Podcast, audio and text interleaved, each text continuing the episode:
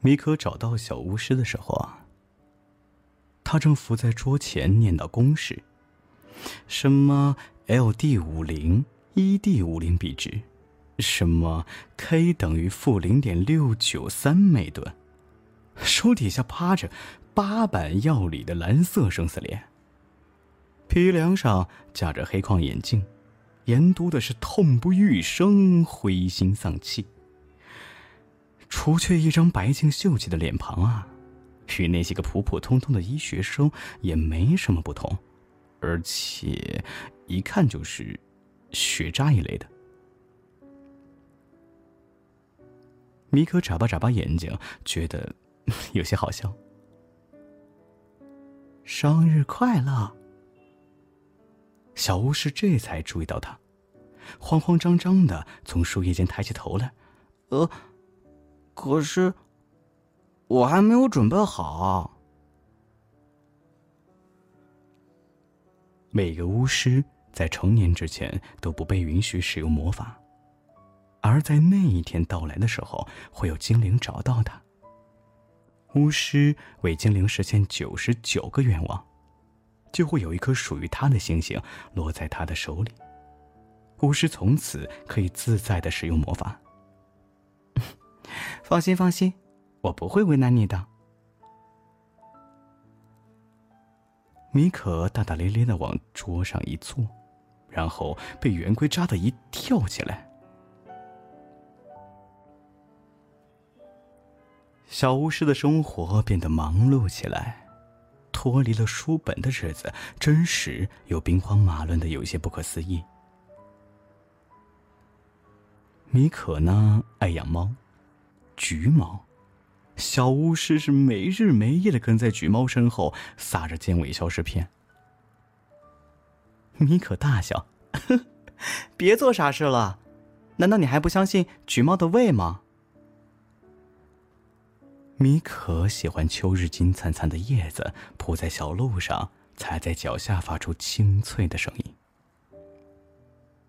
小巫师爬到树上摘下夏天的叶子。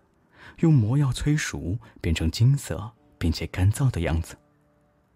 然后在米可沉浸在睡梦中的时候，把它们铺满他门前的小路。米可坐在树下吹风，浓黑的天幕积雨云徘徊在枝头。嗯，看不到星星了。米可叹了口气，一转头啊，却看到小巫师小心翼翼的打开一个口袋。萤火虫飞了出来，扑闪扑闪的，点缀在夜幕里是会飞的星星。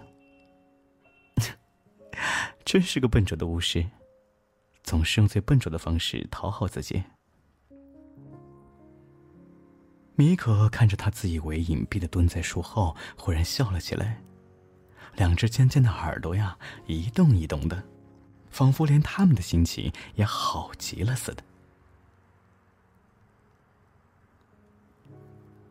小巫师抱着米可种的一盆多肉，绞尽脑汁的回想那条让他起死回生的咒语。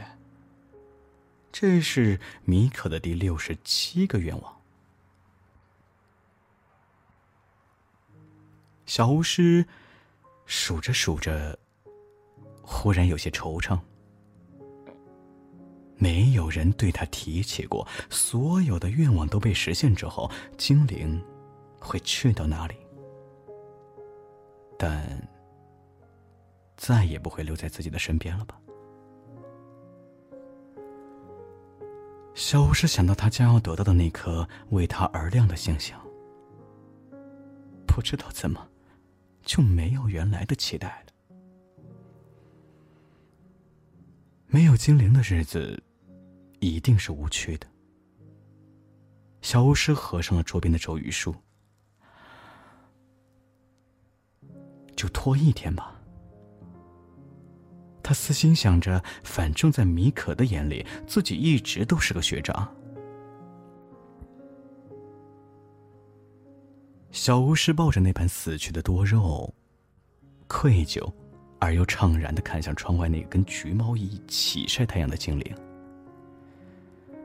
他银色的头发在阳光下闪着柔和的光。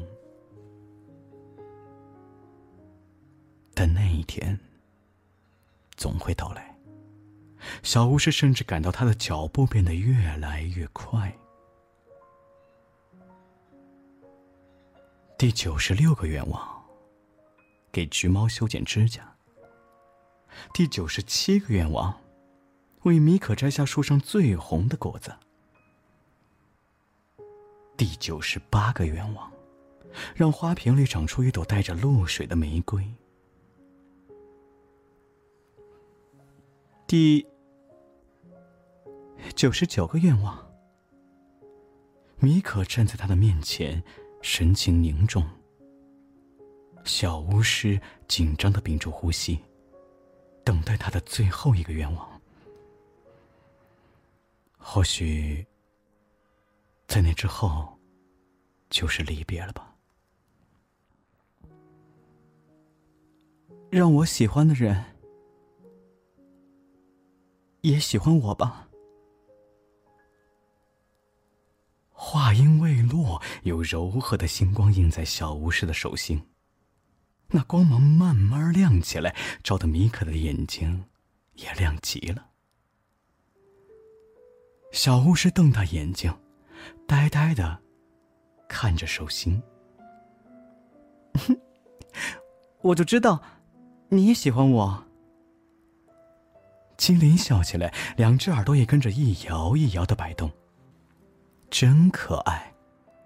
小巫师想，他红着脸，把星光分出来一点儿，变成了几只萤火虫，送给米可。